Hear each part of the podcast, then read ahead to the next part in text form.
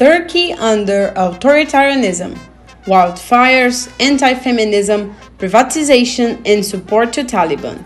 Listen to Yuda's speech during the Feminist Struggles to Bring Down Authoritarianism webinar.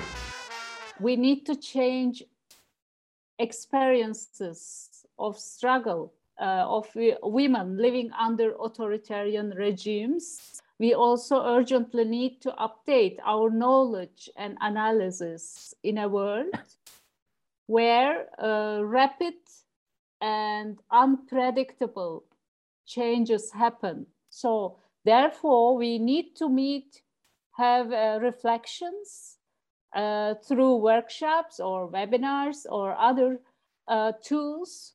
Uh, we need to come together very often uh, to have reflection on what is going on in our uh, territories. It is because the changes happen so fast and in a very unpredictable way.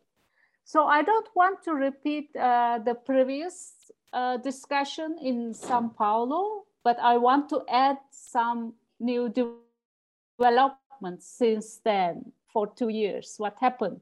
And in that seminar, we mentioned uh, that these uh, as a common characteristics of our authoritarian governments, they are less responsive to the peoples, to the need of peoples, and uh, more uh, increasing power of transnational companies over our government. So we had mentioned this uh, fact as a common characteristics of those authoritarian regimes. And then we have seen what happened during the pandemic.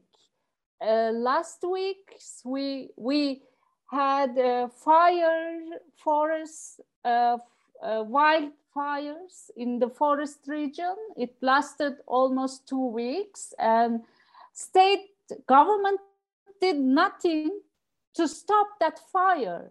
So they just uh, waited and they just watched. They did nothing. It, it was because the, uh, the infrastructure of firefighting was completely destroyed with neoliberal policies. All the planes used for firefighting were sold out, and they outsourced this service uh, to private companies, and it failed.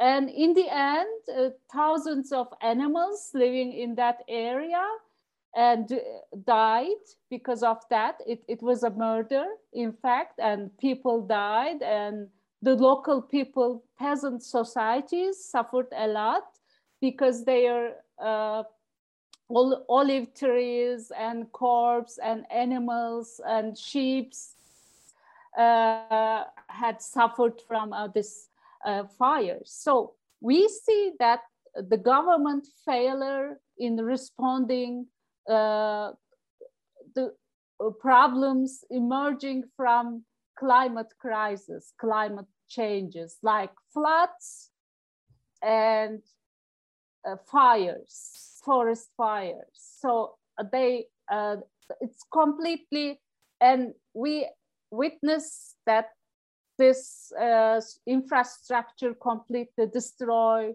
with this authoritarian neoliberal regimes. And another fact is uh, what uh, during the pandemic, and we faced that health infrastructure not working, and the privatization of health health service failed in this in this struggle in this combat with uh, the pandemic, and also education, online education uh, system is not uh, of, does not offer education for all. It is uh, for the poor kids and poor people. They could not uh, use these uh, facilities, could not have education since the beginning of pandemic and the online education uh, using taking advantage of pandemic they completely destroy the educational system.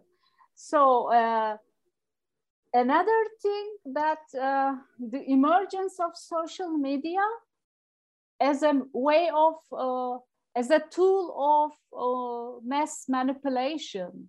And it is called a squad twitter facebook youtube and google very effective tools in uh, mass manipulation of uh, manipulating ordinary people in, in the last case in turkey ordinary ordinary people and at the grassroots level they are manipulated against migrants and foreigners in the society. And uh, it creates a lot of uh, tensions in the society but also other others like kurdish people against kurdish people people provoked and blame for forest firing and uh, that uh, the kurdish family was massacred by a nationalist paramilitary uh, man.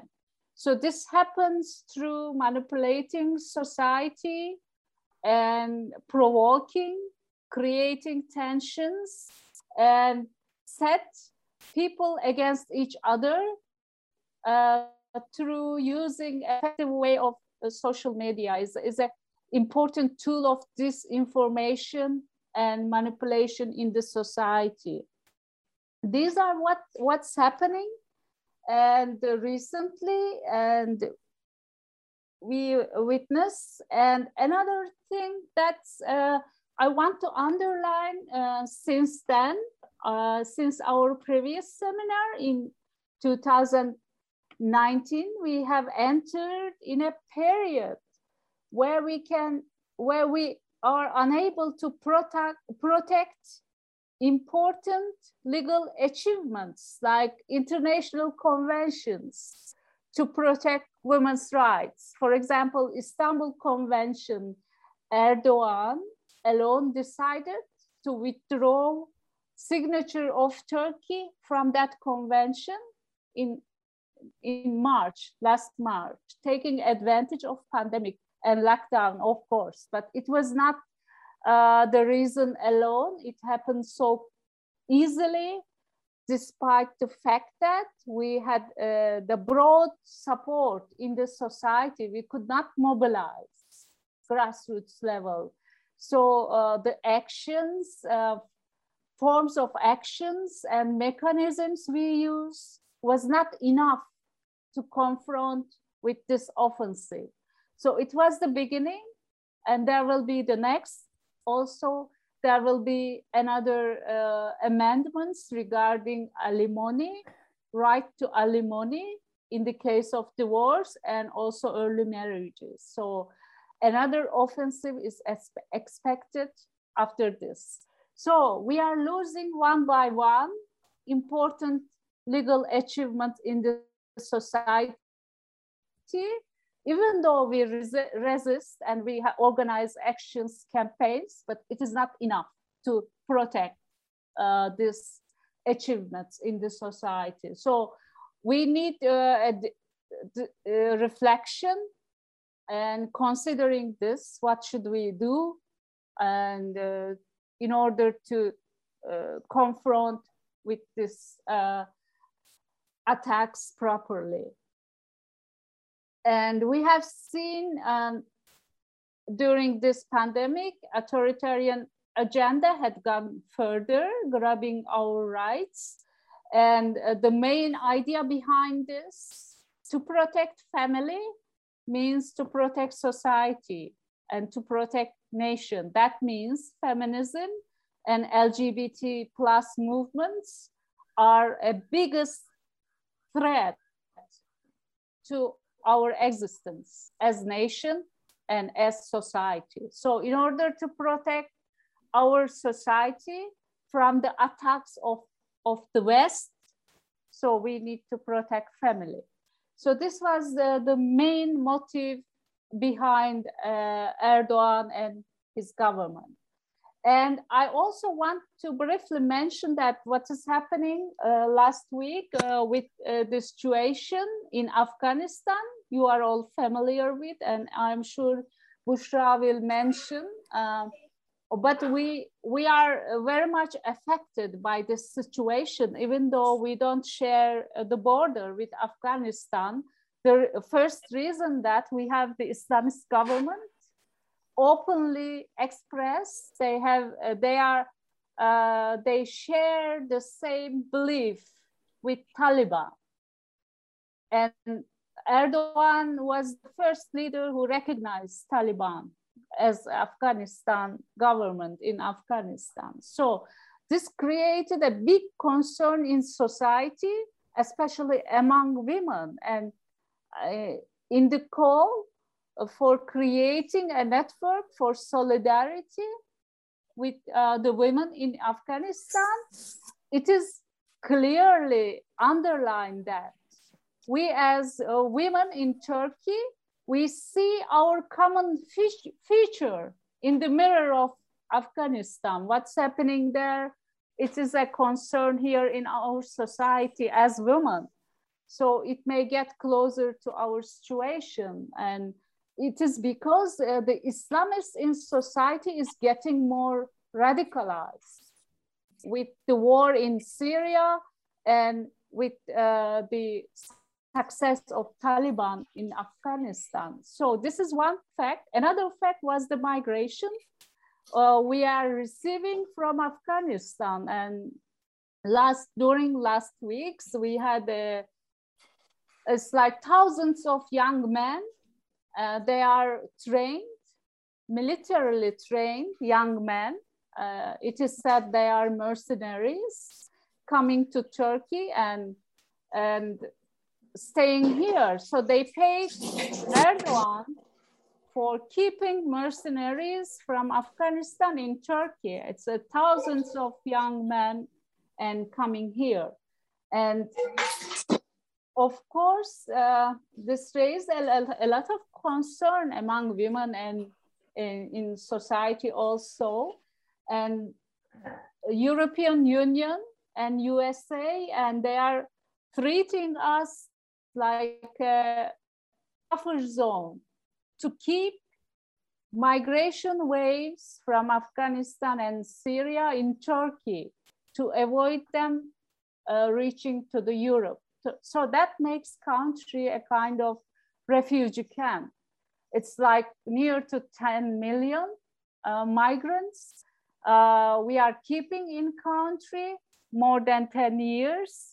And Another thing that the government approach is very pragmatic. They use these refugees as a threat or blackmail to the European countries to get more money uh, from countries. On the other hand, there is no any national policy or the policy of government regarding refugees and uh, mig migrants. They are not recognized as migrants. So that's why uh, last week, uh, the, uh, different women from the uh, women's movement, they issued a call uh, for creating a global network in order to be in solidarity with women in Afghanistan. So we had some uh, meetings and sisters from different regions from the World March of Women attended these meetings and some of them here, I guess. And so it was uh, decided that uh, the uh, we don't recognize Af Taliban as representative of Afghan culture and Afghan people. So we don't recognize them representing that country and we, and we don't believe in they will follow a moderate way of transition. Con muchísima suerte puede ser so, eh, para fin de año, principio de año que Not... En medio hay todo un, un... Yeah, this does not reflect the truth considering our experience with uh, the previous uh, Taliban government. So we want to call uh, 24 hour feminist uh, solidarity with the women in Afghanistan on September 1st. So, uh, and also we want to ask uh, the organization here to join this solidarity, to show our solidarity, which is very important. And also before that, the day uh, USA and the other uh, Western forces completely withdraw is on 31st 1st August. We want to organize a social media uh, campaign in Twitter, Twitter Storm, uh, so at global level. So we will send you more information about that. Thank you very much for listening us.